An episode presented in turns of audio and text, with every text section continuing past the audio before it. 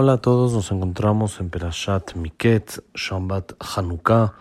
Este Shambat que es Rosh Chodesh y también es Hanukkah, en el cual es un Shambat muy bonito, ya que hay tres cifre Torah.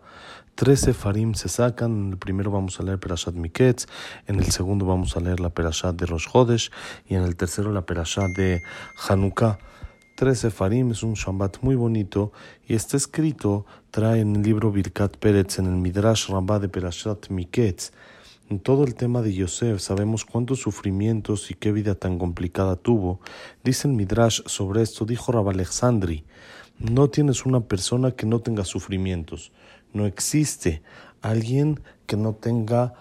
ni un problema en la vida. La vida no es totalmente puras cosas bonitas, sino tenemos retos y tenemos complicaciones que pasar en la vida. Dice el Midrash, bienaventurada la persona, que estos sufrimientos que tiene son de la Torah y no vienen de cosas mundanas, sino de la Torah. Explica el Birkat Pérez aquí el Stapler que en realidad la persona tiene que pasar varios sufrimientos para ir purificándose, limpiándose de sus errores que ha cometido en la vida. No, como dice la Gemara, no hay sufrimiento que no venga por medio de un error que la persona hizo para limpiarlo de esto. Y por lo tanto, dice, todos estos sufrimientos está la persona obligado a recibir como caparata bonot para conseguir su nivel de Torah y Olamaba. Pero necesita saber que los, los sufrimientos no se mandan así nada más por eh, a cálculo como vaya cayendo, sino está todo calculado de una manera exacta, como está escrito en la Gemara en Maseje Tarajim, que aun cuando una persona mete la mano a su bolsa para sacar tres monedas y consigue dos, esto se considera sufrimientos, lo que va a necesitar volver a meter la mano para sacar una tercera. La Gemara dice también en Maseje Tabudazara sobre el Pasuk, Jolaim Raim Benemanim, enfermedades malas y confiables. ¿Qué quiere decir? Son malas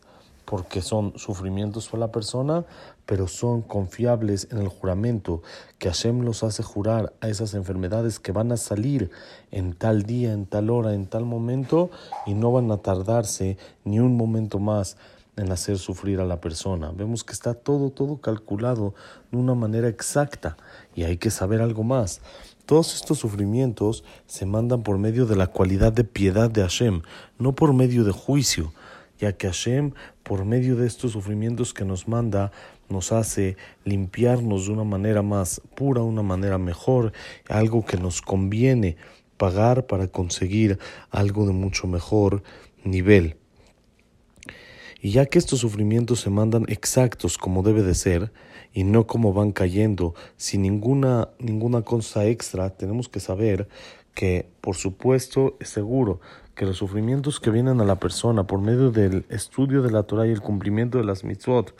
como por ejemplo lo que la persona estudia hasta, tarda, hasta horas tarde en la noche, no se duerme, duerme menos para estudiar Torah, deja algunas citas, deja algunos compromisos porque sabe que es un momento de estudiar Torah. Todo esto que se consideran sufrimientos por medio de la Torah y de las mitzvot, esos son considerados dentro de los sufrimientos en el Bedín, en el tribunal del cielo, y eso tienen un valor muy, muy elevado para limpiar los errores que la persona ha hecho. Sale que no perdió nada por medio de estos sufrimientos que le vienen por medio de la Torah y las mitzvot, sino lo contrario, esto le limpió y le sirvió para preparar su cuerpo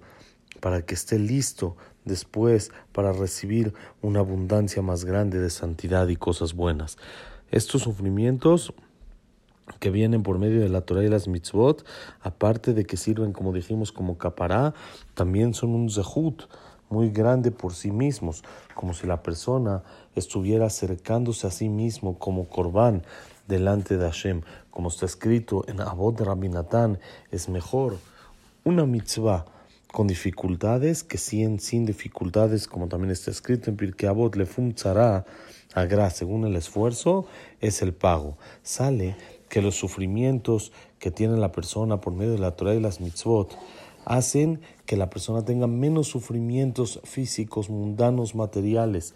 porque en vez de que se le descuenten, esto le va a servir para descontar sufrimientos que tendría que recibir de otras cosas. Por eso es lo que dice el Midrash en nuestra perashá, bienaventurada la persona que sus sufrimientos vienen de la Torah.